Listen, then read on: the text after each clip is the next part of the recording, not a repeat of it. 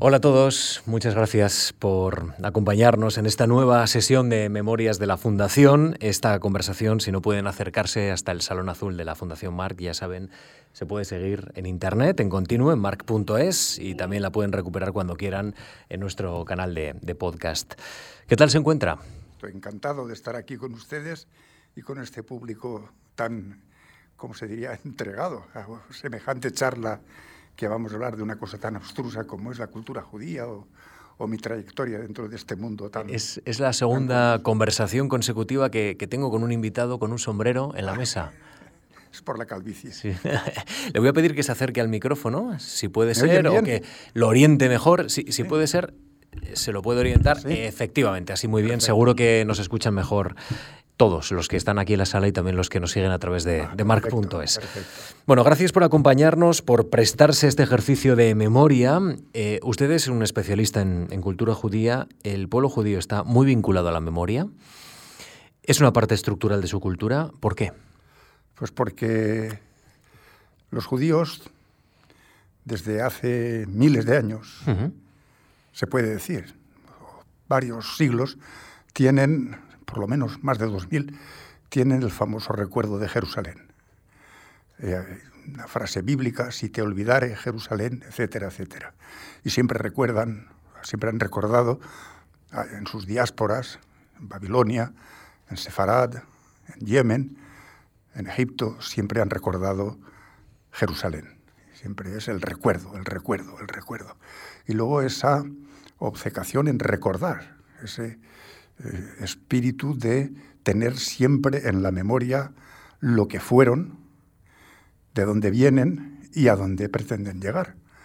Es decir, siempre tienen este famoso vínculo espiritual con la Jerusalén, uh -huh. con el templo, el templo destruido, y en muchas de sus plegarias y sus oraciones siempre hablan de, hablando de Jerusalén, sea reconstruida y reedificada en nuestros días con presteza. Amén. El recuerdo es una facultad fundamental de la propia identidad judía y mantener esa identidad a través de sus rituales, a través de sus ceremonias, como son la circuncisión, el matrimonio, el estudio de los textos sagrados. Claro, los textos sagrados están escritos en hebreo y los judíos han vivido dispersos por los cuatro puntos cardinales, pero siempre los niños judíos, sobre todo los niños, a partir de los tres años, tres años y medio, es decir, cuando empiezan a retener esfínteres, ya pueden estar en contacto directo con los textos sagrados. Entonces aprenden la Torá, el Pentateuco. Más adelante aprenden también las oraciones y aprenden eh, el resto de, de, la Biblia, los, los, escritos y los profetas y después la Mishnah, que es una ley oral escrita por los rabinos. Continuamente están estudiando y haciendo un ejercicio tremendo de memorización. Y la memoria eh, me está planteando sobre todo, eh, ¿es textos escritos? Viene, es una memoria escrita, pero, pero ¿hay una memoria oral también compartida? También. Eh, lo, que, lo que sucede es que esta, memoria, esta, esta memoria oral son tradiciones que llevan sobre todo las madres uh -huh. a través de las canciones de cuna, a través de las canciones de matrimonio, las canciones de circuncisión, las endechas de la muerte, en fin. Y, y, y cada comunidad tiene su propia memoria colectiva mmm, inmaterial, memoria cerebral, y se transmite de padres a hijos desde, desde, en el caso, por ejemplo, de los sefardíes, desde que estaban en la península, hasta sefardíes de hoy que todavía recuerdan canciones y cantigas y, y cuentecitos tradicionales que, que, han sido estudiados y han sido catalogados por los estudiosos. Mm. Sí, esta memoria inmaterial existe, existe, y sobre eh, todo eh, en, en, en, poder del, del, mundo femenino, del mundo de la mujer. Claro. Profesor, es, es, una memoria extendida por todo el mundo eh, y es una memoria que también está vinculada a una historia dura del pueblo judío. La historia del pueblo judío. Eh, persecuciones. Exacto. ¿E-, ¿Es una memoria no pacífica en ese sentido? ¿Cómo? ¿No pacífica? No pacífica, no pacífica. Totalmente han sido siempre un, una comunidad, un grupo muy consciente de su propia identidad, una minoría sin soberanía. Es decir, han estado que desde la destrucción del segundo templo por los romanos y las eh, expulsiones y, las diásporas, las dispersiones en Roma, en, Mesopotamia, en Bagdad, en Egipto, en España, en Sefarad, que han carecido de esto tan importante que es la soberanía sobre, sobre una entidad, diríamos, estatal, lo que es la configuración de un Estado. Y para mantener esa cohesión es el mundo del estudio, de la Torá, de la reunión. Diez varones como mínimo se reúnen en un camaranchón, en una, en una habitación, y practican la, mm, la oración colectiva. ¿Eh? Tienen que ser diez, diez varones mayores de edad que ya constituyen un quórum, lo que se llama el los, el mínimo eh, necesario para poder realizar esta oración colectiva y es lo que les da esta cohesión. Luego a partir de ahí se han ido organizando en, grupos, en comunidades. Aquí en la península se llamaban las aljamas, la palabra árabe, eh, es la, reunión, la, congregación. Y eh, su lugar de encuentro, su, club social, por decirlo de alguna manera, era la Bet Knesset, la casa de reunión, la sinagoga griega. Eh, la, congregación. La sinagoga es, ya he dicho antes, como un camaranchón, es una, habitación más o menos amplia donde pueden caber como mínimo 10 o más. Las mujeres van aparte, van a un, lugar eh, separado por cuestiones de pureza ritual y los hombres van abajo, van al patio de butacas y allí tienen toda una serie de, rituales, de rezos, explicaciones de la Biblia e incluso también se enseña, es el lugar, es la escuela de, la enseñanza, la Bet Midrash también, la escuela, la, madraza, la midrasa. Y allí el, maestro, el, rabino, que eh, enseña a los muchachos y a los mayores, un sistema también muy curioso, individualizado y colectivo a la vez, en fin, precisamente memorizar, memorizar, memorizar ya estés en, Sudáfrica o estés en Londres o, en París o en Barcelona o en Madrid o, en Ciudad del Cabo o, en Australia. Hablamos, por tanto, casi de una memoria globalizada, globalizada pero, muy individualizada también, en cierta forma. Siempre con un denominador común que es la lengua hebrea, la lengua hebrea de la Biblia. El texto bíblico se aprende de memoria y, y se tiene que trabajar acompañado de otros textos y de otras de, otros materiales literarios. Profesor, ¿usted hace, usted hace memoria? Eh, eh, ¿Hace también ese ejercicio de memoria? Pues ya tengo cada vez menos memoria porque el Alzheimer ya a los setenta y tantos años ya empieza a fracasar. Pero sí, de jovenzuelo también tenía yo eh, que recordar muchas cosas y muchas cosas las tengo incluso escritas de, de cuando era muy niño. Es curioso porque a veces yo recuerdo cosas de cuando tenía cuatro o cinco años He vivido en sitios muy, muy curiosos de España. De, yo nací en Castellón de la Plana, ¿eh? el meridiano cero, paralelo 40 norte. Y mi padre asturiano, mi madre valenciana de Castellón.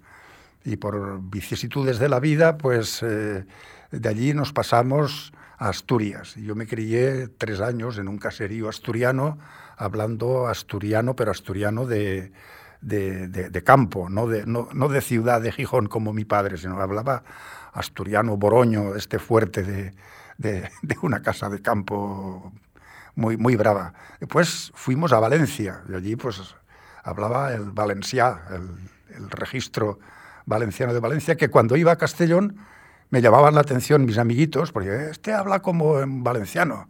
Y cuando regresaba de vacaciones de verano a Valencia me decían, che, este parla como de Castelló. Es decir, que mm, he tenido también un, mambo mental lingüístico muy curioso. Pero vamos, mis, estudios y mi formación ha sido siempre en español, sin ningún problema. Y paralelamente también me he dedicado a, a, leer muchos documentos también medievales en catalán y en valenciano. ¿Y, ¿Y, qué parte de la cultura judía ha ido incorporando también con el paso de los años? Bueno, pues yo entré en este, en este asunto de la cultura judía por casualidad, porque yo estudié magisterio, hice el instituto de primaria, de, el instituto básico de primero, tercero y cuarto y revalida, y mis compañeritos se fueron a estudiar a Valencia, no, a, estudiar quinto, sexto y preuniversitario, que era entonces, pero yo me quedé en Castellón estudiando magisterio y estudié tres años de magisterio en la escuela normal y cuando acabé en el año 66, acabé los estudios de magisterio, entonces me fui a París y estuve haciendo el zángano por allí unos cuantos meses, luego regresé y estuve por Castellón dando tumbos aquí y allá, trabajando en los hoteles, en fin, hasta el servicio militar. Por casualidad, aquellos servicios militares de la época ya tardo franquista, pues había un sorteo. Entonces mi apellido, que es Magdalena, salió muy lejano de, de, los primeros que salieron. Los primeros que salían en el sorteo iban al Sáhara, al Ayun. Los otros 25 iban a Canarias, los otros 50 iban a Marina. Y ya pues, salieron, salió Vidal, creo que fue, la V, hasta que da la vuelta a la M de Magdalena, Martínez, Marín, etcétera, Castellón. A mí me tocó hacer el servicio militar en mi casa, o sea que fue como un campamento largo de, del Frente de Juventudes, nada, una cosa. Y cuando ya acabé el, el servicio militar decidí tomarme las cosas más en serio y quise ir a Barcelona a estudiar, claro, con mi titulito de maestro, que eso fue para mí un, un, una catapulta para poder ganar unas pesetillas y poder sobrevivir. Y trabajando y estudiando, me matriculé en Filosofía y Letras, entonces con el título de maestro se podía acceder a los estudios de Filosofía y Letras, que se llamaba entonces. Y, y, yo quería estudiar, curioso, arqueología y prehistoria. Uh -huh. eh, para hacer eh, los estudios de arqueología y prehistoria, había que en los cursos comunes de primero y segundo, obligatorio tenías que coger una lengua, tenías que escoger y, y, y cursar una lengua clásica, uh -huh. antigua, latín, griego, árabe o hebreo. Y entonces yo me lo, me lo pensé, digo, ah, latín, yo he estudiado poco, en tercero y cuarto en, en, en, el instituto, ya no me acuerdo de nada, aquí la gente sabrá, eh, me van a apretar, pues voy a estudiar hebreo y de paso hago árabe también. Empezamos de cero, empezamos a hacer palotes y las primeras palabras y las, las primeras nociones de estas lenguas. Y eh, así lo hice, primer curso de árabe y hebreo, segundo curso de árabe y hebreo, y este aquí que cuando voy a matricularme de primer curso, de tercer curso, primero de especialidad, el director del departamento dijo que usted no se puede matricular porque aquí las clases son presenciales obligatoriamente. Ramón, aquí has metido la pata, dos años perdidos, yo, ¿qué, qué, qué, qué he hecho aquí? He perdido el tiempo. Y, el, y, y salí obnubilado del, del despacho de aquel señor, que no, bajo ningún concepto me permitía matricularme en la especialidad de, de prehistoria y arqueología. Y me encontré de frente con el catedrático de hebreo. Uh -huh. Todavía vive, un señor vive aquí en Madrid, ya noventa y tantos años. Entonces él era el gran catedrático de hebreo y le comento, digo, mire, don Fernando, ¿qué pasa esto? Dice, uy, dice, pues matricúlese usted con nosotros en hebreo, que tenemos pocos alumnos y a usted lo trataremos muy bien. Palabras textuales.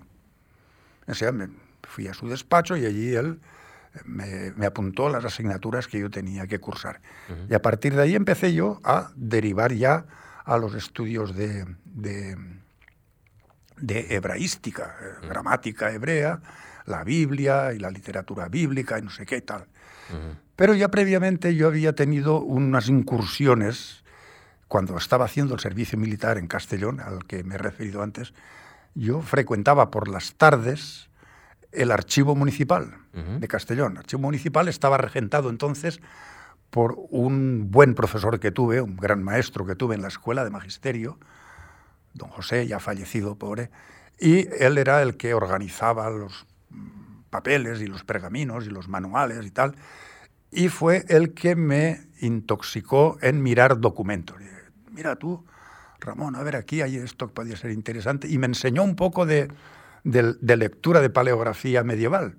Y poco a poco fui mirando un, unos manuales, unos libros que había allí en el archivo municipal sobre los judíos de Castellón, sobre la, la pequeña comunidad judía de Castellón de la Plana. En los deténgase, ahí, deténgase ahí porque eh, e, eso tiene mucha vinculación con, con la Fundación y, quiero, y quiero tocarlo en un minuto, pero, pero antes, porque, porque estamos yendo muy rápido y ya hemos recorrido prácticamente la mitad de su biografía. ¿eh? Lo que pasa es que yo tengo mucho rollo y soy peligroso. ¿eh? Lo, que quiero, lo que quiero plantearle, eh, bueno, está, estamos en conversación, no, no, sé si lo saben, estupendo, seguro que sí, ¿no? pero estamos en conversación con José Ramón Magdalena Nom de Deu, que es hebraísta. Em, que es historiador, que es escritor, que es catedrático de estudios hebreos de la Universidad de Barcelona, que es fundador de la Asociación de Relaciones Culturales España-Israel en Barcelona y de la Society of Sephardic Studies en, Jerusalén. Nuestro invitado nace el 20 de septiembre de 1947. ¿Cómo era su familia? ¿Había, había un interés por lo clásico? Mi padre era soplador de vidrio.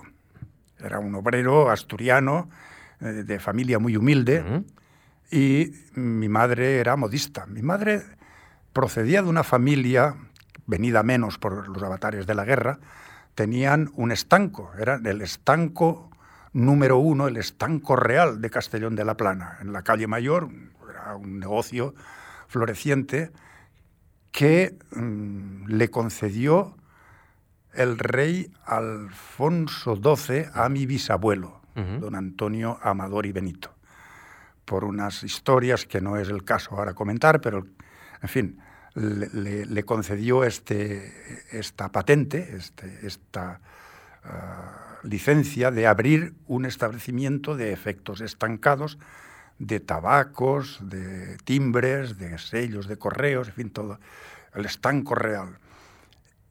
Mi, mi abuela, es decir, la hija de don, de don Antonio, se casó con mi abuelo, era un pícaro, era un ebanista muy, muy simpático de un pueblecito de Castellón, de la Alcora, los Nom de Deu son de la Alcora, y eh, dio el braguetazo de su vida. Se casó con, con Aurorita, que era la niña rica, propietaria de un estanco, y desde el momento que se casó con, con Aurorita, que dejó el martillo y los clavos y se dedicó a hacerle hijos e hijas y a regentar el estanque, el estanque real, el estanco real.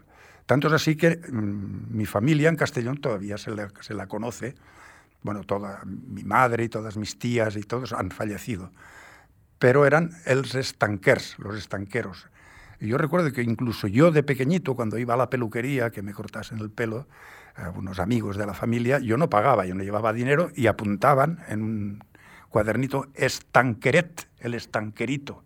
El estanquerito era el Ramón. Yo nunca he conocido el estanco porque se perdió cuando las tropas nacionales entraron en Castellón, hubo una especie de delaciones y envidia, en fin, cosas que pasan con las guerras y tal, y desapareció el famoso estanco, que era donde, donde se ganaba el dinerito, y mi madre se dedicó entonces a coser, era modista, tenía mucha gracia, tenía mucha imaginación y era muy buena modista, y gracias a eso y al trabajo de mi padre pudimos tirar adelante, pero pasándolo mal. Y, nomadeando por Asturias, por Valencia, por Castellón, tal, hasta que ya, ya hubo un momento de asentarse en Castellón y recuerdo que yo ingresé en el instituto al año 59. En el Instituto Francisco Ribalta. Francisco Ribalta de Castellón. 1959-1963. Exacto. Eh, eh, usted ha mencionado también luego la, la, Escuela Francisco Tárrega. Eh, donde, la Escuela Normal. La Escuela Normal, donde estudia Magisterio.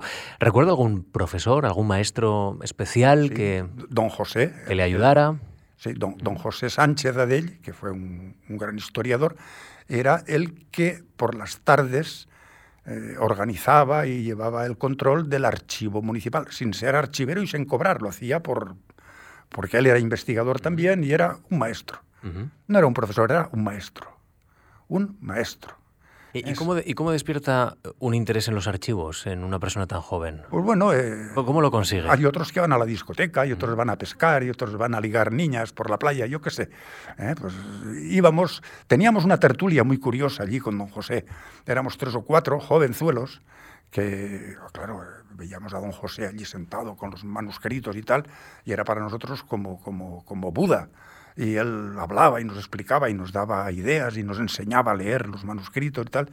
Y poco a poco pues te vas envenenando y vas encontrándole gusto y, en fin, te, aficionas. Ah, ahora hace un rato estaba hablando con un amigo mío que es periodista y resulta que ya está jubilado y se dedica a los bonsáis. Cada cual tiene sus, aficiones, ¿verdad? Hay otros que, cazan mariposas y les pinchan con una, con una aguja y otros son filatélicos y, en fin. Pero que no estoy arrepentido de, este, de, esta derivada de, mi vida. Y, sí, sí, me lo he pasado muy bien eh, con los estudios de, filología semítica y me dediqué en un primer momento, de aquí ya volvemos a enganchar los estudios de la universidad, mm, con la historia de los judíos valencianos a través de documentación tanto del archivo de Castellón y luego ya con el archivo de la Corona de Aragón de Barcelona, archivo imponente. Entonces estaba al lado de la catedral, ahora tiene unas instalaciones modernas. Y yo iba los sábados, iba todos los sábados por la mañana, me pasaba toda la mañana allí con, una tarjeta de investigador y pedías tal manuscrito y te lo venía un funcionario y te daba el manuscrito y tocabas directamente con tus manos esos manuscritos del siglo XIV, del siglo XV. Incluso yo recuerdo haber tocado con mis manos los libros del repartimiento de Valencia de la época de Jaime I. ¿E-, ¿Eso ya es imposible? Ahora está todo digitalizado, ya no te dejan tocar nada. Tú pides cualquier cosa y te, con el ordenador ya... ¿Y qué recuerda ese tacto? Ah, eso hay que, hay que tocarlo, eso es casi erótico. ¿eh? incluso ver ahí, incluso ver las firmas de los, de los secretarios. Bernat Metge, caramba, ese es un, artista, es un, literato de, que se estudian los manuales de literatura catalana medieval, resulta que era el, el, secretario del rey, y ver sus firmas allí en aquellos papeles, unos papeles magníficos, son papeles consistentes, la tinta magnífica, la letra hermosa. Y claro, pero eso, claro, tienes que pasarte el, sábado por la mañana en el archivo de la Corona de Aragón, o los sábados y los días de, entre semana en el archivo municipal de Castellón. Otros, como digo, pues se iban a la discoteca o se iban a tomar copas por ahí con los amiguetes, o, en fin. Pero vuelvo a decir que no, no estoy arrepentido. es, buscas. Mm. Eh, en este tiempo en el que usted está en Barcelona, ya se había desplazado a, Jerusalén. Que cuando hice, cuando acabé el tercer, sí, cuando acabé el tercer. 73 y 74, son dos estancias, ¿verdad? Sí, sí, sí, sí. En el año 73, que fue mi primer curso de, de facultad, ya primero de, especialidad, yo me di cuenta que lo que estábamos aprendiendo en la facultad, en la universidad, todo y con ser bueno, ser eh, científicamente potable y con buenos profesores y buenos maestros también, hay que decirlo, profesores y maestros, ¿eh? también los hubo. Mm, había algo que cojeaba y entonces yo me quise espabilar, digo, esto tengo que mm, degustarlo en su propia salsa. Y mm, ahorré un poco de dinerito y estuve dos meses en Jerusalén, eh, julio y agosto, en el año 1973. Y allí contacté gracias a un maestro mío, que luego fue catedrático de aquí, de, la Complutense. Voy a decir su nombre, don Alejandro Díez Macho. Fue un gran hebraísta y arameísta. Y este señor, pues no sé por qué, tenía especial debilidad conmigo, me, me ayudó mucho, se enteró de que yo tenía que ir a Jerusalén a un cursito y me dijo, ya que vas a Jerusalén, entrégale este libro a este profesor. El libro era una guía turística de España en inglés para un profesor de la Universidad Hebrea de Jerusalén. Y yo no sabía prácticamente hablar hebreo. Y estando allí en el curso, y era un curso de hebreo, viene la secretaria, Ramón Magdalena, por favor, salgo. Y era este señor que preguntaba por mí. Digo, sí, sí, mire, tengo aquí tal, en inglés como pudimos y tal. Y este hombre ya se hizo muy amigo mío, yo no sé por qué. El Shlomo Morag, una figura de la lingüística hebrea, catedrático del jefe del departamento, o sea, un super crack. Y, a partir de entonces se encaprichó conmigo también. Y, empezamos a mantener correspondencia con, cartas y tal.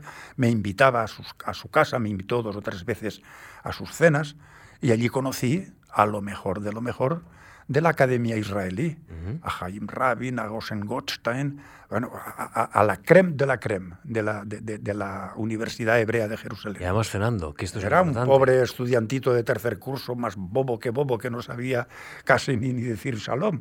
Pero bueno, eh, eh, se empieza por algo, ¿verdad? El año 74 repetí experiencia, pero ya fui a un kibutz. Ya no tenía yo suficiente dinero como para pagarme aquella aventura del, del año anterior y estuve solamente el mes de agosto trabajando y estudiando hebreo. Acabo cuarto curso, acabo quinto curso y entonces ya presenté en el año 76 una, lo que se llamaban las memorias de licenciatura, las, las tesinas. Y era un trabajito bien apañado sobre los judíos de Castellón de la Plana. Era un trabajo con mucha documentación, ya más, más sedimentado, más, más, bien, más bien implicado todo, que este don José precisamente me lo publicó en la Sociedad Castellonense de Cultura. Y eso para mí fue como, como si yo hubiera ganado la medalla de oro de los 100 metros lisos, eh, que te publiquen este trabajo en la Sociedad Castellonense de Cultura, que eso eran los sabios de Castellón. Ahí ya empezaba yo a infiltrarme como un pobre gusanito. Y sí, sí, salió, salió esa, esa publicación, salió ese librito, y es cuando, antes lo comentaba con usted, paseando por la facultad, a todo eso yo trabajaba de maestro de escuela, ¿eh? de, de, de 9 de la mañana a 5 de la tarde.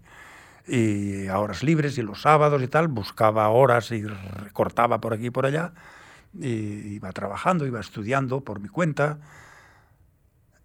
Un día, paseando por la facultad, veo un pinchado con una chincheta, un, un, librito de la Fundación Juan Marc, becas en el extranjero, no sé qué, no sé cuántos lo engancho, me lo, me lo, miro con calma y digo, uy, pues esto yo voy a, voy a solicitar una beca. Pues, a ver. ¿Sabe cuándo, cuándo, la solicitó? El 15 de febrero de 1976. ¿Es tú? Eh, sí, ese es el matasellos sí. De, de, la memoria. Yeah. Solicita esta beca, eh, irá adaptando según avanzan sus trabajos el objetivo de la beca, pero, pero era para desarrollar en la Universidad Hebrea de Jerusalén este trabajo las responsa de los rabinos españoles los, eh, como fuentes de la historia los, de los judíos del Reino de Valencia. Sí, porque... Y, y, y la, la, responsa, para que lo, lo, lo, sepan todos nuestros oyentes, quizá hay algunos que, que, que, están muy familiarizados con este término, pero, pero usted precisa en ese texto del año 76 que está en la facultad y que está precisamente aquí también en la Fundación, son las compilaciones de las decisiones de orden jurídico dadas por escrito por los más prestigiosos rabinos que actuaban como jueces o presidían las academias rabínicas, en este caso en el Reino de Valencia. Valencia. Bueno, en este caso, el, el, el, rabino que yo elegí es un personaje muy querido por mí, es Rabí Ishak Bar Sheset Perfect. Rabí Ishak Bar Sheset, en las enciclopedias y a veces por internet, dicen que nació en Valencia, pero no es cierto, nació en Barcelona. Uh -huh. Este Rabí Ishak Bar Sheset era la familia de los Sheset, ya conocidos en Barcelona, de una estirpe de judíos ricos y judíos cultos, Benjamín de Tudela cita a un antecesor suyo en, en, en su, a su paso por Barcelona, en el siglo XII. Y este Rabbi Sheshet, de joven, se dedicaba a estudiar, era un sabio, y al préstamo de dinero. Era una actividad muy judaica, prestaban dinero y vivía en Barcelona, pero era tal su, su prestigio que lo contrataron los judíos de Zaragoza como rabino de la comunidad de Zaragoza y que se fue. Y estuvo un tiempo y empezó a tener problemas con los judíos zaragozanos, aragoneses, judíos pero aragoneses, ¿eh? tozudos. Y tuvo bastantes encontronazos con ellos, se despidió y se fue a Calatayud. Y en Calatayud repitió también mala mala experiencia con los calagurritanos, con los, con los eh, bilbilitanos, y fue contratado por los de Valencia, Valencia uh -huh. capital. Mientras tanto, este hombre recibía constantemente preguntas, ¿eh? las sheelot, las preguntas, las consultas. Y entonces él remitía su dictamen, su análisis, su y en estos textos venían de, de, de, muchos sitios. Porque eso es interpretación de legislación talmúdica. Sí, sí, sí, exacto. ¿no? Un problema. Pero ahora este resulta que eh, eh, este fulano ha edificado delante de mi ventana un, una, una, pared que me tapa la vista, que no sé qué. Conflictos del día a día. Conflictos de, de, Nada de lo más perenadas. No, no, no, cosas de, de la vida cotidiana. Uh -huh. Y Y bueno, eh, ahí estaba él en Valencia como jefe de la academia, como, como líder espiritual de, de, los judíos valencianos. Valencia tenía una comunidad judía muy importante, numerosa, con gente muy rica. Mafiosos también, ¿eh? Ojo. Eh, había allí una familia de los Alazar que eran de armas tomar, eh, multimillonarios, muy dictadores. Y, y, este tuvo también sus encontronazos con esta gente. Pero el pobre hombre mm, coincide con eh, el verano de 1391. En 1391 hubo una, una, explosión de fanatismo y de persecuciones desde Sevilla por todas las comunidades judías de, de la península de Castilla y de Valencia y de Aragón y de Cataluña y Baleares, que las turbas iban fanatizadas, entraban a las juderías, y rompían los papeles y asesinaban a la gente, en fin, hubo muertos, hubo muertos. En Valencia hubo disturbios, en Castellón no. Curiosamente en Castellón los, los, los jurados municipales protegieron a llamados del rey. ¿eh? Cuidado que aquí hay que hacer una explicación previa. Los judíos, antes he dicho yo que no tenían soberanía, eh, vivían agrupados en estas aljamas, en estas comunidades, pero eran propiedad del rey. Eran propiedad de la autoridad del rey o del noble que los acogía, o del papa, o del arzobispo, o del califa, o del, del gobernador, o del emir correspondiente. Y pagaban su correspondiente soborno, su correspondiente impuesto, para estar permitidos en barrios especiales, en las juderías, y eh, siempre bajo la férula de las autoridades cristianas. El rey, que siempre iba corto de dinero, en cuanto necesitaba, apretaba a los judíos. A ver, un subsidio conveniente porque aquí eh, enseña a los judíos a recoger dinero y pagar. O ahora impuestos sobre la carne, ahora mm. vamos a subir el impuesto sobre el vino, ahora una tasa extraordinaria porque se casa el, el primogénito. Y en fin, siempre ¿eh? a, pedir dinerito a los, a los judíos, los judíos a pagar, claro, para poder estar poniendo los pies sobre el territorio que no era de ellos, porque ellos ni tenían eh, entidad jurídica como, como el resto, eran simplemente propiedad, eran un rebaño, eran, en los documentos lo dice, eran cofres del señor rey. Es decir, el señor rey tenía allí un panal de rica miel de la cual sacaba su buena tajada. Y en este, 1300, en este verano de 1391 se encuentra este pobre rabí Ishak en medio de todo ese tumulto. Allí en Valencia estaba Martín, el, infante Martín, el que luego fue Martín el humano. Estaba con una, con una turba de militares, de, mercenarios que se iban a luchar a Sicilia, no sé qué, en, en, el puerto de Valencia, en la playa de Valencia, y aprovecharon la coyuntura para ir también a saquear y tal. Pero claro, estaban tocando a propiedad del rey. Estaban matando judíos. El que mataba a un judío estaba matando una, una res, mm. del, una cosa, un, un, animalito propiedad del rey. Que tú matas a un judío, ese judío no me paga impuestos y el rey se enfurecía. Entonces mm, hubo sus más y sus menos y el infante Martín, para, para bautizar al resto de los judíos y... Eh, porque la idea era esa, había que bautizar a los judíos. Los judíos o bautismo o muerte. No era o bautismo o te vas, sino o bautismo o muerte.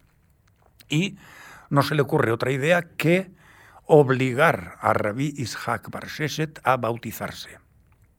Entonces, hay estudios hechos por un conocido mío que miró bien todos los documentos. Este Ishak Bar no tuvo más remedio que recibir el bautismo y de la noche a la mañana le meten el agua bautismal en la, en la SEU, en la, en, la, Catedral de Valencia, y lo convierten en Mestre Jaume de Valencia. Mm. Ya no era Rabí Akbar era mestre, y le meten el hábito de dominico.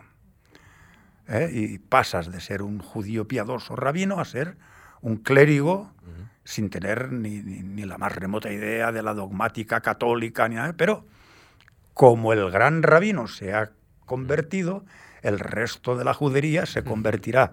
Y sí, hubo quienes se convirtieron y hubo los que huyeron. Hubo muchos que huyeron. En, Mallorca también hubo muchos fugitivos. En Sagunto se salvaron porque se, metieron en, se, refugiaron en el castillo. En Zaragoza no pasó nada porque justamente estaba el rey. En Barcelona hubo una escabechina tremenda. En fin, Gerona. Este es, este José Ramón es es la conexión con la fundación, el rabino. El rabino, claro. Eh, es el cruce de caminos con esta fundación Juan Marc, pero luego está la institución en la que usted desarrolla esta investigación, en la Universidad Hebrea de, de Jerusalén. Cuando llega a Jerusalén ya, ya tenía una experiencia, dos años, dos, en dos ocasiones había estado, hemos dicho 73, 74. ¿Qué ciudad encuentra y qué ciudad vive durante un año? Que esto es importante para saber exactamente cómo es la ciudad de hoy y cómo ha cambiado ¿no? su experiencia también con la relación con esa ciudad. Que yo recuerdo, recuerdo con mucho cariño, una ciudad para mí idílica, completamente diferente a lo que es ahora. Eh, la gente vivía muy tranquila, no había agresividad. Hombre, alguna vez había algún pepinazo con los árabes, con algún terrorista, pero la vigilancia de las autoridades israelíes, del ejército, de la policía, de las policías de fronteras, mm, estaba todo muy calmado, muy tranquilo. Y además, en la parte árabe, en la parte de la ciudad vieja, la que está dentro de las murallas, que hay una ciudad islámica, una ciudad de musulmanes, hay un barrio de judíos, otro barrio cristiano, que es donde está el Santo Sepulcro y el Salvador y toda, y un barrio de cristianos armenios. Hay cuatro, cuatro cuarteles, cuatro, cuatro barrios judíos. El islámico es el más grande. ¿Y usted se queda con algún rincón? No, no, yo estaba en la parte de fuera de la, parte. Sí, sí pero afectivamente, usted afectivamente que, ha vuelto, ha regresado a Jerusalén. A mí me gusta toda, toda, toda la, todos los barrios. El barrio judío es muy bonito, eh, además es carísimo, eso es la creme de la creme de, Jerusalén, vivir en el barrio judío, eso para ricos multimillonarios porque son, son apartamentos a 50 metros del muro de los lamentos, no hay más que decir. Y, luego están los barrios islámicos más o menos cutres, hay, sí, es así, eh, con muchos tenderetes, muchas eh, cafeterías, muchas tiendecitas y, muchos... Eh, por una parte están los que venden la carne, por otra parte los que venden las especias, y luego las, por allí pasa también, por el barrio musulmán pasa la Vía Dolorosa, pasan las diversas estaciones, y era una ciudad de gran atractivo turístico, atractivo turístico para cristianos, para cristianos católicos, para cristianos protestantes, eh, ortodoxos griegos, ortodoxos eh, rusos, no de la Unión Soviética, sino de los que vivían en París o en Estados Unidos. Es decir, que el Santo Sepulcro, no hay que decirlo. Y, también de peregrinaje y de visita de los turistas judíos, europeos y norteamericanos, que aquello era un hervidero tremendo y además mm, corría el dinero y los, los, los, árabes palestinos de Jerusalén, controladísimos evidentemente por las autoridades eh, israelíes, pero contentitos porque corría el dólar, corría el negocio y los cambistas hacían su, su agosto y los vendedores pues vendían babuchas y vendían... Y, hoy, José Ramón, vivir en Jerusalén sería muy distinto a esta explicación que nos está Yo ya no, ya no podría vivir porque allí han tomado, han tomado gran... se han empoderado, como se dice ahora, los judíos ultraortodoxos. ¿Eh? la política ha influido mucho en, los judíos estos que hemos visto en los reportajes, ¿eh? los de Mea Shearim, el barrio Geula. Por ejemplo, yo después estuve viviendo, eh, durante este año 76-77 yo vivía en un barrio bastante lejano, del de, barrio judío, bastante lejano de la, de la ciudad vieja, era la calle Guatemala, era, un barrio todo de, topónimos de Centroamérica y Sudamérica. Y me tocó la, calle Guatemala, mm, un apartamento que me, que me obtuvo, me consiguió del rector de la universidad, mi valedor en Jerusalén, el doctor Jaime Weinhardt. Profesor Jaime Weinhardt, que fue mi, gran maestro en Jerusalén, este me llevó a hablar con el, con el rector de la Universidad Hebrea un papelito y lo que usted quiera. Tenía allí, pero estaba un poquito lejos, había que ir en autobús, pero bueno, eh, un año magnífico, lo pasé la mar de bien. Más tarde pasé dos años por otra beca, una beca del gobierno español, ya del gobierno socialista, en el año 82, eh, en el 83 hasta el 85 estuve en Jerusalén con, con esta beca postdoctoral. Y ya la cosa no era tan dulce como en los años 70, pero tampoco era tan apretada como es ahora. En el barrio donde yo viví la segunda vez, un barrio muy céntrico, cerca de la estación de autobuses, cerca de, la calle Yafo, la calle principal, muy cerca también de, los antiguos estudios de la televisión, un barrio normal. Ahora es un barrio completamente religioso. Yo a veces por Google Earth busco hotel para ver y no, no, ya no, no, no, no podría vivir allí. O sea, no podría vivir porque eh, en, sábado, en viernes por la tarde ya no puedes encender la televisión, no puedes tener no puedes encender y apagar las bombillas, no puedes fumar, no puedes hacer la cocina, no puedes ir en automóvil. Y claro, es el Shabbat, eso es rigurosísimo en estos, en estos barrios. Y mm, eso ha ido creciendo, ha ido creciendo como una mancha de aceite.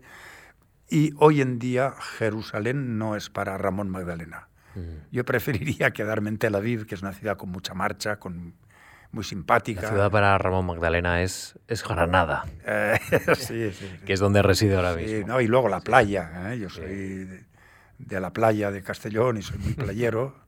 y, y, Tel Aviv es como, como la otra orilla del Mediterráneo en, en, la península ibérica, pero todo lleno de judíos y de gente simpática. Y en Shabbat hay parrilladas de carne a la brasa argentinas y marcha y discotecas es una ciudad, es la ciudad con más marcha y con más vitalidad de toda la cuenca mediterránea. ¿Y ¿Llegó a pensar que su futuro estaba allí? ¿Que, que, no, iba a regresar a España? No, no, eso es imposible por definición porque yo no soy judío.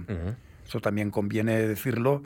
Y, y el Estado de Israel es un Estado para judíos sean creyentes o no sean creyentes, sean practicantes o no sean practicantes, pero uno que no es de la de esa vaina, mm, yo nunca he tenido problemas con nadie. He tenido, y tengo muy buenos amigos, algunos incluso muy religiosos, ¿eh? ojo. porque claro, nos hemos, nos hemos relacionado a nivel intelectual, ¿eh? que hemos hecho investigaciones conjuntas y, en fin, han estado en mi casa cuando yo estaba en Barcelona y ya digo, muy, muy rigurosamente judíos. Sin embargo, mm, tengo también otros amigos que son laicos, son gente que fuma en Shabbat y que viaja y que come lo que hay que comer y sin ningún problema. Pero no es un, no es un país para un no judío quedarse a vivir. Si te quedas a vivir, te puedes quedar a vivir en una congregación de frailes. Entonces sí, tienes tu rebañito y tienes tu marcha ideológica y tus creencias y, y tus historias y puedes vivir ahí. De hecho, yo he conocido gente que han estado allí años y años y años y años y han muerto y se han enterrado allí. Llegué a conocer nada menos que al padre Agustín Arce, un franciscano, un sabio, que murió con ciento y pico de años. Este era un señor que llegó allí cuando, cuando ya los británicos habían, o cuando todavía estaban quizás los otomanos, ¿eh? ojo. Y este era un hombre que tenía un, un archivo, un diario de, todas sus vivencias. Este sí que era una memoria, era un hombre genial y este, claro, vivía en su congregación y era, era una institución, era un, publicaba y investigaba, sabía turco, sabía árabe, hebreo, en fin, era un figura. Y, esta gente, pues sí, viven en sus comunidades y están, igual que los catalanes de Tantur, de, de Montserrat, y esto, pues sí, pero, pero una persona normal así de a pie, el ciudadano de a pie, como vivimos aquí en Madrid o en Granada o en, o en Burriana, esto mm, allí mm, no es especialmente, a no ser Tel Aviv. Sí. En Tel Aviv sí que no es otro tipo de ciudad. si me permite, eh, voy, a, voy a trazar en, en unos en un minuto eh, su actividad docente investigadora, muy ligada a, a, los archivos, muy, muy ligada, ya, ya lo van a comprobar a, evidentemente a, los manuscritos. Es, eh, es, especialista en lengua hebrea, historia de judíos peninsulares, viajeros judíos de las edades media y moderna, y entre sus publicaciones destacan títulos como la, la Aljama hebrea de Castellón de la Plana en la Baja Edad Media, relatos de viajes y epístolas de peregrinos judíos a Jerusalén, de Italia a Jerusalén, el viaje del rabí ya el Ventinoro. El Vertinoro. Vertinoro. Eh, tenemos, por ejemplo, de Venecia a Tierra Santa, el viaje del rabí Mosé Basola, que, lo escribe junto a María José Cano y Abraham David, de Esmirna, Barcelona, en fin, avatares y, venturas y aventuras de una familia sefardí, los Nahum. Em, luego, por ejemplo, tenemos en 1982 que tradujo del hebreo al castellano al Sefer Masagot, ¿no? que es un libro de viajes, de Benjamín de Tudela. De Navarro, universal, como hemos dicho antes. y estos viajeros todos estos viajeros, parte de su, desde luego de su viaje vital, también ha estado acompañando a estas personas que recorrieron el mundo y Europa, eh, bueno, pues prácticamente la Edad Media y la Edad Moderna. Eso es una de las vivencias más interesantes. ¿Han pasado desapercibidos, José Ramón? ¿Cómo? ¿Han pasado desapercibidos? No, no, estos han tenido mucho predicamento dentro de la literatura hebrea, son conocidos. Eh, especialmente, no, digamos, Benjamín de Tudela. Pero, pero ¿lo conocemos bien, los españoles? Que, que, mm, tuvimos un viajero creo que, que tan determinante. Por ejemplo, eh, Benjamín de Tudela es un Marco Polo antes de Marco Polo, podemos decirlo así. No tiene nada que ver con Marco Polo. sí, sí, pero, pero es una persona que, que se adelante a un siglo, ¿no? A Marco Polo, ¿no? que, que va a Bizancio en el siglo XI. Con motivaciones distintas, motivaciones muy distintas. Todo el mundo habla de eso.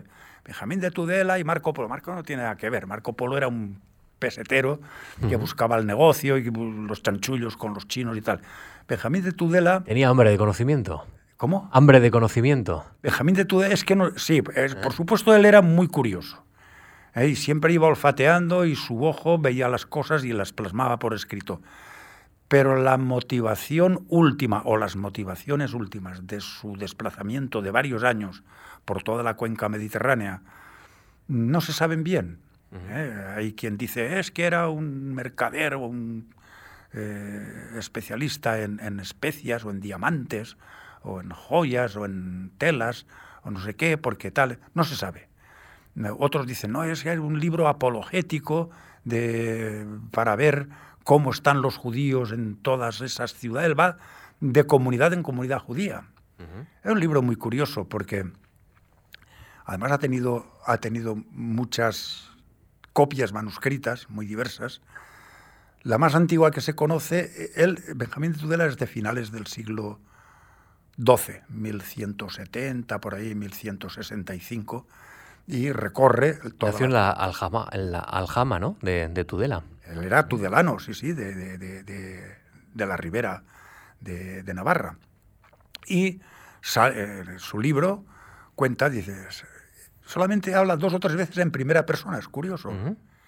Dice, eh, primeramente salí de, mi, de Tudela, mi ciudad, bajé por el río Ebro hasta Zaragoza, de Zaragoza a Tortosa, de Tortosa a Tarragona, Tarragona a Barcelona, Gerona, y va siempre citando las curiosidades que él ve en estas ciudades. Eh, eh, él cuando, cuando, cuando emprende viajes, que es un dato que me ha llamado mucho la atención, hablaba hebreo, árabe y entendía el latín eh, el griego. Mm, ¿Y esto desde Tudela? Algo, algo, sí, porque es que los judíos siempre han sido muy estudiosos. Él, desde luego, tenía que hablar el romance navarro del siglo XII y hablar el árabe que se hablaba en, la Navarra eh, precristiana.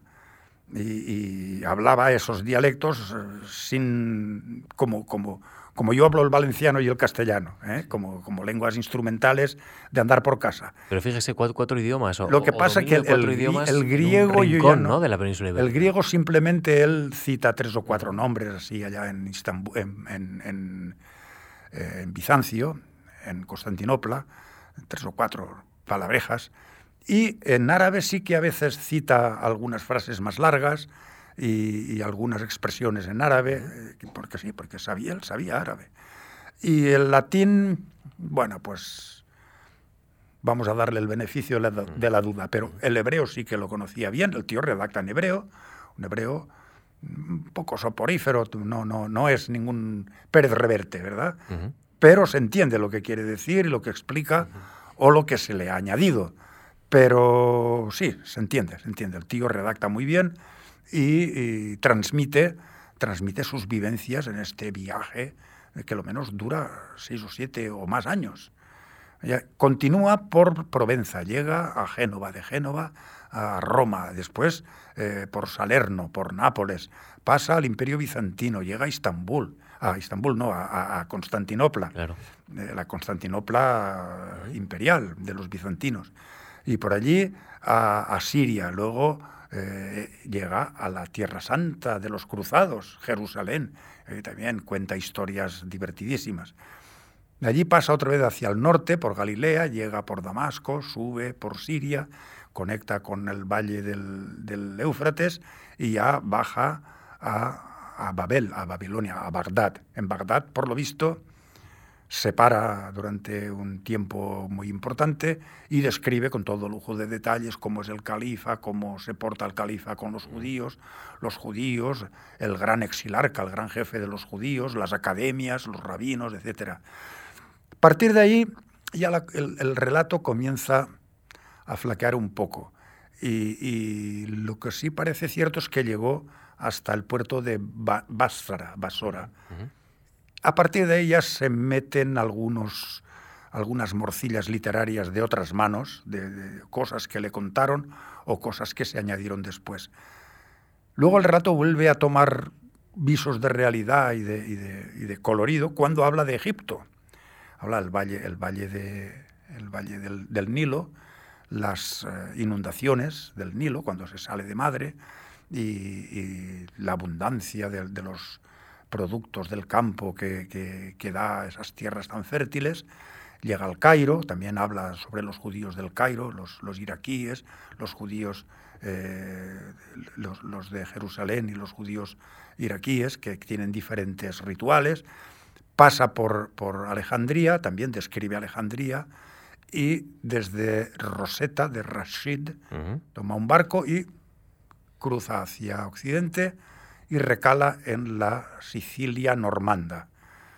No dice cuánto tiempo le dura esa travesía, pero allí habla de los palacios de los, de los, eh, de los normandos, de los reyes normandos, el palacio y los jardines.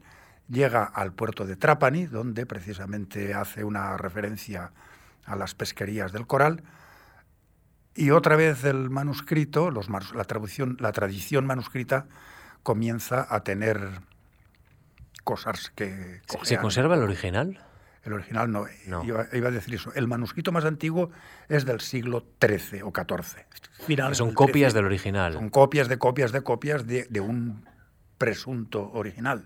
Claro, y, ahí es donde usted no sabe determinar si realmente es humano o es la interpretación del interpretador. Lo que pasa que ahí se ve que mm, de, de Trapani vuelve otra vez a la península itálica, pasa por Roma, corriendo, corriendo, se va y describe una, visión idílica de las, comunidades alemanas, son todo topónimos germánicos. También habla de, la esclavonia, habla de, Rus, de la Rus, de Rusia, y, es curioso, dice, en Rusia, dice, hace tanto frío que a sus habitantes se les cae la punta de la nariz. tanto frío que hay. No, se ve, José Ramón, pero usted habla con una pasión de ese viaje. De, es que, es, que es tremendo, es eh, ¿ha, viajado con él de alguna manera? Es decir, eh, no, no. No sé cómo expresarlo. Yo por, Jerusalén he recorrido las cosas que él escribe, evidentemente las da todas exactas, ¿eh? no se equivoca y con los otros viajeros que, luego también tuve ocasión de... Pero, pero ¿cómo puede derribar mil años de, distancia, de, digamos así, de, Mil, años de humanidad, de, historia, y, puede acercarse a personas que están totalmente fuera de nuestros eh, parámetros y se acercan a territorios que además no se llaman igual, no se denominan igual. El mundo ha cambiado mucho. Ha cambiado muchísimo, claro. Y, usted reconoce, se reconoce en esos textos, sí, sí, en cierta forma. Es decir, hay algo, algo de afectividad ahí también. Hombre, claro. Y, es que Benjamín va siempre a buscar a sus correligionarios, va siempre a buscar a los judíos y les pide consejo, les pide ayuda, les pide... Me imagino yo que iría porque mucho dinero no podría llevar, porque a la primera de cambio te asaltan y te, te degüellan, porque habla en cierta ocasión que por territorios cercanos del imperio bizantino es la tierra de los balacos, la Valaquia, eso está entre Rumanía y tal. Dice, son gente que asaltan a los caminantes y los asesinan. Dice, pero tienen nombres judíos y a los judíos nos roban pero no nos matan. Eh, tiene también sus, sus cosas, ¿eh? tiene sus, sus explicaciones. Y, claro, eso da idea de que viajar en aquella época era, era peligrosísimo. Además, teniendo en cuenta que, como decía mi profesor Jaime Weinert, el pasaporte que se tenía en la Edad Media era la religión. Claro. Es decir, tú eres cristiano y vas por territorios cristianos y más o menos pues eh, vas pasando sin, sin mayor o menor problema. Pero un judío que no tiene ningún Estado por detrás que le pueda avalar, tiene que ir ahora por territorios de Provenza, después por territorios del Papa, después del, del emperador. Siempre pidiendo permiso. Y siempre pidiendo permiso y soltando el correspondiente óvulo o soborno. ¿eh? Esto, Los otros viajeros lo explican esto de los sobornos. Y hay, historias divertidísimas. No, es, es, una literatura que los judíos la, la admiran mucho y la tienen en mucho cariño y sobre todo, como digo, a Benjamín de Tudela. Benjamín de Tudela, qué decir, en Jerusalén hay una calle dedicada a Benjamín de Tudela, calle Binyamin Mitudela, y está el escudo de Tudela allí, en una placa cerámica. Y la gente de Jerusalén, ¿tú dónde vives? En la calle Mitudela, ya, ya no saben ni, ni, ni, por qué se llama Tudela, pero Mitudela. Y sí, sí, está en honor a Benjamín de Tudela, el viajero que estuvo en algún momento de su, de su trayecto estuvo por Jerusalén. José Ramón, ¿e-, ¿echa de menos las clases? Bueno, vamos a ver. Mm, yo estoy jubilado, estoy encantado de la vida. Estoy en un pueblito al lado de Granada, a 50 centímetros del nirvana, con decir que me despiertan los pajaritos, me despiertan los mirlos. Es decir, hombre, mi profesión ha sido maestro de escuela, yo he sido maestro de niños y maestro de maduritos y maduritas, ya de universitarios. Y sí, lo he pasado muy bien, he tenido épocas muy, muy buenas, he tenido alumnos y discípulos muy buenos, con los cuales sigo teniendo amistad, y es una profesión que 20 veces que volviesen a hacer, 20 veces que volvería, volvería a elegirla, ¿eh? porque me lo he pasado muy bien, me lo he pasado muy bien. He intentado siempre ser maestro, no profesor, profesores hay muchos, pero como yo he tenido muy buenos maestros, y muchos, ¿eh? pero muy buenos, don José, por ejemplo, don Juan en la escuela primaria, Jaime Weinert en Jerusalén, siempre he intentado imitarlos y tener paciencia y manga ancha y bueno, pues si esto no sale a la primera, saldrá a la segunda. Pero, como decía Cela, deportivamente y sin descomponer la figura. ¿eh? Es decir, hay que tener un poco de cuajo y saber cómo tratar al, personal humano que tienes en tus manos. Sí, sí. Hombre, seguiría dando clases, pero la verdad que me encuentro mucho mejor con mi mujer y mi hija en Granada que no en Barcelona explicando historietas pues, a, los, José Ramón Magdalena Nomdedeu, gracias por atender esta llamada. Le hemos sacado del Nirvana eh, pero ha sido un gusto escucharle, eh, pero se lo, le devolvemos ya. Que siga disfrutando, pues que siga trabajando y proyectando esta memoria muy interesante que, que, tiene sobre también la memoria de aquellos viajeros, que es eh, algo fascinante, fascinante, de, realmente fascinante. De, la Edad Media y la Edad Moderna que, que ayudaron a descubrir el mundo, un mundo que, pues que, ahora mismo lo consideramos tan accesible y sin embargo en aquellos tiempos... Hay que tener en cuenta que estos textos se, han, se han conservado porque se copiaban en serie. Y el de Benjamín de Tudela, precisamente, hay copias de Yemen del siglo XVIII.